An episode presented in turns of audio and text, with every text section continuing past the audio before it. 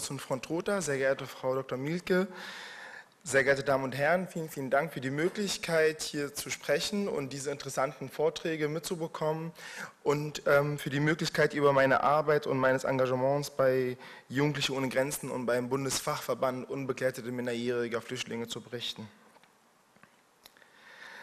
Frau Dr. Ähm, Entschuldigung, Frau Musa, vielen, vielen Dank auch für Ihren Vortrag. Ähm, ich hoffe, dass wir nochmal in der Diskussion darauf eingehen, weil damit werde ich nachher in der äh, Präsentation kurz darauf eingehen. Das ist ein, ein sehr, sehr spannendes Thema auch. Unterwegs und nirgends daheim, das ist der Titel dieses Symposiums. Und das ist leider für viele Menschen nicht erst seit ein, zwei Jahren, sondern seit sehr, sehr vielen Jahren traurige Realität und nicht nur Herausforderung. Die wenigsten Menschen erreichen die Festung Europa. Viele sterben auf dem Weg hierher. Darauf, darauf hat der Papst letzte Woche oder in der, in der Woche davor auf seiner Reise nach Lesbos aufmerksam gemacht. Die meisten Toten unter den Geflüchteten auf dem Weg nach Europa sind Kinder und, Heraus und Heranwachsende die Gründe dafür liegen auf der Hand. Die meisten von denen können einfach nicht schwimmen. Über 60 Millionen Menschen, das sind die Zahlen des UNHCRs, sind global auf der Flucht. Das ist die höchste Zeit, die, die jemals vom UNHCR aufgezeichnet wurde, verzeichnet wurde. Und die Zahl wird noch steigen, da sind wir uns klar. Über die Hälfte weltweit der Geflüchteten sind minderjährig. In Deutschland sind das 37 Prozent und drei Prozent der Geflüchteten nach Deutschland sind unbegleitete Minderjährige. Neben den, neben den Fluchtursachen Neben den Fluchtursachen der Erwachsenen, die, da, die, sie dazu zwingt, ihre Heimat zu verlassen, wie die Zerstörung ihrer Lebensgrundlage durch Armut, Kriege, Hunger und Umweltkatastrophen, gibt es spezifische Fluchtursachen für Kinder und Heranwachsende und Jugendliche. Das sind zum einen die Zwangsrekrutierung und den Einsatz als Kindersoldaten in vielen Konfliktländern, zum Beispiel auch zurzeit in Afghanistan und in den Maghreb-Staaten. Die drohende Genitalverstümmelung der Mädchen, Zwangsheirat und Gewalt in der Familie, sexueller Missbrauch, Kinderhandel, Zwangsprostitution, die eigene politische Aktivität, aber auch die politische Aktivität der Eltern.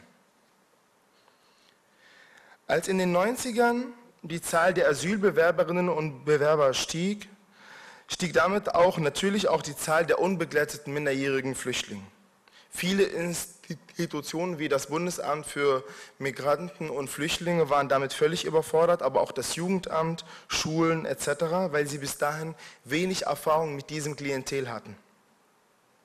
Aus dieser Situation hat sich dann auch der Bundesfachverband unbegleiteter minderjährige Flüchtlinge gebildet. Wir als Bundesfachverband setzen uns ein für die Verbesserung der Aufnahmesituation ein, denn immer noch werden unbegleitete minderjährige Flüchtlinge in Gemeinschaftsunterkünfte ohne spezielle Betreuung untergebracht.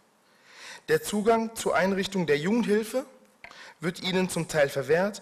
Eine bundesweite, einheitliche und altersspezifische Versorgung dieser Gruppe hat sich bislang noch nicht durchgesetzt. Wir sehen uns als Vermittler von Wissen, denn die spezielle Situation von unbegleiteten minderjährigen Flüchtlingen, ihre Bedürfnisse, ihre rechtliche Situation sowie der Zugang zur Schule, zur Ausbildung und zum Studium verlangt, dass, sie, dass sich die beteiligten Fachkräfte kontinuierlich miteinander auseinandersetzen und über Erfahrungen und Erfolge in der alltäglichen Arbeit austauschen. Der Bundesfachverband organisiert daher regelmäßig Fachtagungen zu verschiedenen Themen und versucht, das Wissen an den Beteiligten weiterzugeben. Wir haben ein Netzwerk geschaffen, welches Mitarbeitende aus der Flüchtlings- und Jugendarbeit, politisch Interessierte und Engagierte, Kinderrechtsorganisationen und kommunale Behörden zusammenbringt, neueste Info Info Informationen austauscht und gemeinsam Veranstaltungen in der ganzen Bundesrepublik vorbereitet. Jetzt kommen wir zu meinem Lieblingsaufgabe beim Bundesfachverband. Wir leisten politische Überzeugungsarbeit. Es gibt ganz viele Politikerinnen und Politiker quer durch alle Parteien, die von dem, was wir leisten, auch überzeugt sind, aber sie sind leider immer noch in der Minderheit. Darum bemühen wir uns aktiv, die Anliegen dieser unbegleiteten minderjährigen Flüchtlinge immer wieder den beteiligten politischen Parteien nahezubringen. Nur so lassen sich wirksame Veränderungen der Gesetzeslage erzielen. Und wir setzen uns ein für eine gesellschaftliche Beteiligung. Junge Flüchtlinge durchlaufen einen schwierigen Prozess der Ankunft in Deutschland. Das haben wir auch vorhin schon gehört. Das ist nicht seit heute so. Ihre Integration, ihrer Integration werden große Hürden in den Weg gestellt. Die Unterbringung erfolgt meist in Gemeinschaftsunterkünfte ohne jegliche Privatsphäre und ohne Umgebung, die das Lernen fördert. Die fehlende langfristige Perspektive, wie zum Beispiel auch in meinem Falle, wenn die Verfahren jahrelang andauern und keine Bleibeperspektive in Sicht ist, erschweren das Ganze. Residenzpflicht und der damit einhergehende Ausschluss von Gruppenaktivitäten wie Klassenfahrten und Studienfahrten machen das Ganze auch nicht leichter. Trotz all dem gelingt es vielen Jugendlichen an dieser Gesellschaft teilzuhaben, ihre Träume und Ziele zu, und ihre Träume und Ziele zu verwirklichen. Wir unterstützen junge Flüchtlinge dabei, für ihre Anliegen einzutreten, ihre Stimme zu erheben, sei es im Rahmen von Fachtagungen, von Gesprächen mit Politikerinnen und Politikern, in Form von Kundgebungen. In diesem Rahmen habe ich auch den Bundesfachverband kennengelernt, denn er hat uns von Anfang an, uns, damit meine ich Jugendliche ohne Grenzen, unterstützt, finanziell, ideell und personell. Damit komme ich zu Jugendliche ohne Grenzen. Vor über zehn Jahren habe ich mich an einer Beratungsstelle gewandt, da, wie Sie gerade berichtet haben, ich in einer Situation war. Ich war gerade dabei, meinen Schulabschluss zu machen und ich hatte den Status der Duldung. Ich wusste, dass rechtlich ich keinerlei Perspektiven habe. In dieser Beratungsstelle wurde mir das nochmal äh, bestätigt, ja, rechtlich kannst du auch nichts machen. Und ich habe dort viele Betroffene kennengelernt und Gleichgesinnte kennengelernt. Und mir wurde auf einmal klar, es geht nicht um mich, sondern das betrifft ganz, ganz, ganz viele. Wir haben uns dann zusammengeschlossen und haben die Initiative Jugendliche ohne Grenzen gegründet und wollten damit auch eine politische Lösung des Problems herbeiführen. Und dabei waren von Anfang an unsere Ziele und Forderungen klar und eindeutig. Es gibt in Deutschland die, oder es gibt weltweit eine Kinderrechtskonvention, die gilt auch in Deutschland, sie ist auch in Deutschland ratifiziert, aber wegen ihrer mangelnden Umsetzung in Deutschland wird auch Deutschland regelmäßig gerügt. Wir fordern ein großzügiges Bleiberecht für alle und besonders auch für Menschen, die illegalisiert in Deutschland leben. Das ist eine Gruppe, über die auch wir sehr, sehr wenig sprechen, weil sie auch wenig sichtbar ist. Wir fordern einen gleichberechtigten Zugang zur Bildung, zur Arbeit, ähm, einen Zugang zu BAföG, zu BAB, Sprachkurse für jeden und auch den Zugang zu Kindertagesstätten. Denn das ist gerade für uns, ich meine jetzt ich persönlich jetzt bin ein bisschen raus, aber für uns Jugendliche und Heranwachsende ist das ein Ticket zu einem erfolgreichen und selbstbestimmten Leben. Inzwischen sind wir eine bundesweite Initiative und wir sind die größte Selbstorganisation von Geflüchteten in Deutschland. Wir tagen regelmäßig parallel zu den Innenministerkonferenzen in der gleichen Stadt, wo Sie, wo Sie sich treffen, treffen wir uns auch. Und wir wählen, das ist eine PR-Aktion, wir wählen den Abschiebeminister des Jahres. Damit wollen wir auf die missliche Lage von vielen Geflüchteten hinweisen und wir zeichnen aber auch Initiativen mit dem Initiativpreis des Jahres aus und wollen damit auch zeigen, dass jede und jeder im Rahmen seiner Möglichkeiten auch etwas tun kann, um das Leben dieser Menschen zu verbessern. Im, Rahmen unserer Arbeit starten wir auch Kampagnen zu verschiedenen Themen wie Bleiberecht, Grenzen Europas und Bildung. Wir organisieren aber auch lokal ganz, ganz viel, weil viele, gerade junge Geflüchtete, von der Residenzpflicht betroffen sind und sie dürfen ihr Landkreis nicht verlassen. Zu diesen Aktionen gehören zum Beispiel Treffen mit Lokalpolitikerinnen und Politikern, um sie auch mit konkreten Fällen zu konfrontieren und damit das Thema auch ein Gesicht bekommt und damit das auch nicht bei bloßen Zahlen bleibt.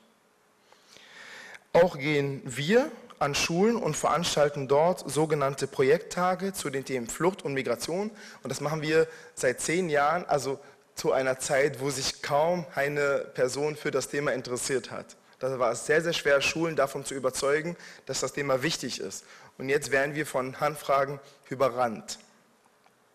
Das heißt, wir gehen an diesen Schulen, ähm, bearbeiten diese Themen mit den Schülerinnen und mit den Schülern Dabei profitieren wir davon oder die Betroffenen profitieren davon, indem sie, indem sie über ihre Lage sprechen und ich jemand finde, der ihnen zuhört. Dadurch emanzipieren wir uns, wir werden stärker, aber auch die anderen, die Schülerinnen und die Schüler und die Lehrende auch, haben auch die Möglichkeit, mit einer konkreten Person über bestimmte Fragen zu sprechen. Unsere Arbeit folgt immer dem Grundsatz, dass wir als Betroffene eine eigene Stimme haben und dass wir keine stellvertretende Betroffenenpolitik benötigen.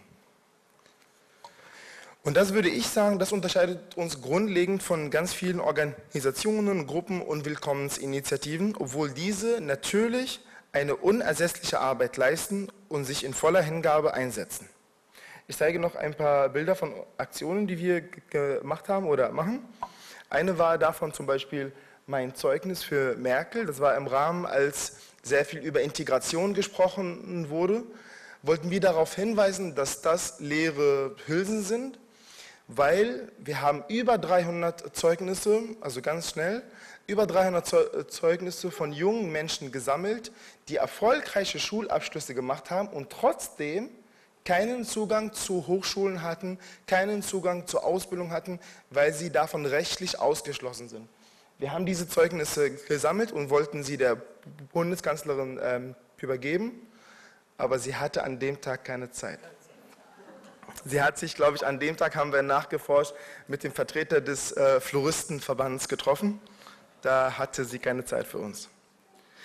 Aber mit diesen Aktionen, die, die, die sind auch kultu, kulturell und medial, ja? Die Medien sind sehr, sehr daran interessiert, weil plötzlich sprechen wir über unsere Themen und nicht andere sprechen über unsere Themen. Es ist so, dass, dass ähm, diese Initiativen unheimlich wichtige Arbeit leisten, aber leider äh, erleben wir auch in letzter Zeit eine Welle von Hilfsbereitschaft, die wenig partizipativ und wenig emanzipativ ist. Das heißt, wir als Geflüchtete, wir sind Empfänger von Hilfe, wir sind Empfänger von Konzepte, wir sind Empfänger von Unterstützung. Unsere Kompetenzen, unsere Ressourcen werden dabei missachtet oder schlichtweg nicht berücksichtigt. Das habe ich vor zwei Wochen gefunden und das finde ich einfach genial. Da hat eine ähm, Arts Director der australischen Organisation RISE zehn Punkte aufgeschrieben, die erfüllt sein müssen nach ihrer Interpretation, damit ein Kulturprojekt mit Geflüchteten erfolgreich ist. Ich will das alles gar nicht kommentieren, aber ich finde es einfach wichtig, diese Punkte zu haben. Ich lese die ganz schnell ähm, vor.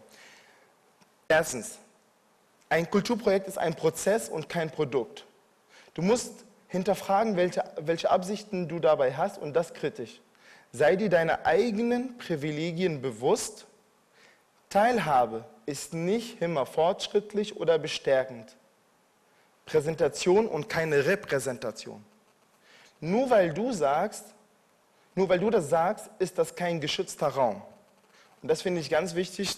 Nummer sieben, erwarte von uns keine Dankbarkeit. Und reduziere uns nicht auf ein Thema. Informiere dich vorher. Und Kunst ist niemals neutral. Deshalb meine Forderung auch an diesen vielen Initiativen und Projekten, seien Sie sich Ihrer Pri Privilegien bewusst und lassen Sie andere daran teilhaben. Beteiligen Sie uns von Anfang an auch an der Konzeption von Projekten und nicht nur zum Schluss bei der Umsetzung. Abschließend möchte ich nochmal an Sie alle appellieren, lassen Sie uns das ausnutzen und diese Chance ausnutzen, dass viele, auch wir, auch die Medien, über das Thema sprechen. Und lassen Sie uns diese Atmosphäre ausnutzen, damit wir auch über das Thema Fluchtursachen sprechen und wie man Fluchtursachen und Fluchtgründe tatsächlich verhindern kann. Das ist nicht schön, weil wir müssen auch dann über uns selber sprechen. Wir müssen über unseren Konsumverhalten sprechen. Wir müssen über unseren Ressourcenverbrauch sprechen. Das hat gestern ähm, in dem Vortrag Herr Weizsäcker sehr, sehr gut dargestellt. Und wir müssen über unsere politischen und ökonomischen Interessen sprechen, die wir auch weltweit durchsetzen.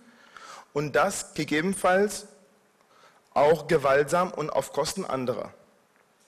Die Ressourcen dieser Erde, Herr von Weizsäcker würde sagen, das stimmt nicht, die Ressourcen dieser Herde reichen dafür, dass wir genügend zum Leben haben. Er sagt, wir brauchen fünf Herden, ich sage, wir brauchen eine erstmal. Aber das gelingt nur, wenn wir einen solidarischen und gerechten Umgang miteinander finden. Vielen Dank.